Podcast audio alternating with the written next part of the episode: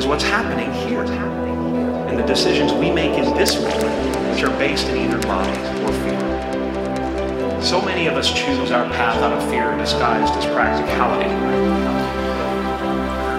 What we really want seems impossibly out of reach and ridiculous to expect, so we never dare to ask the universe for it. I'm saying I'm the proof that you can ask the universe for it.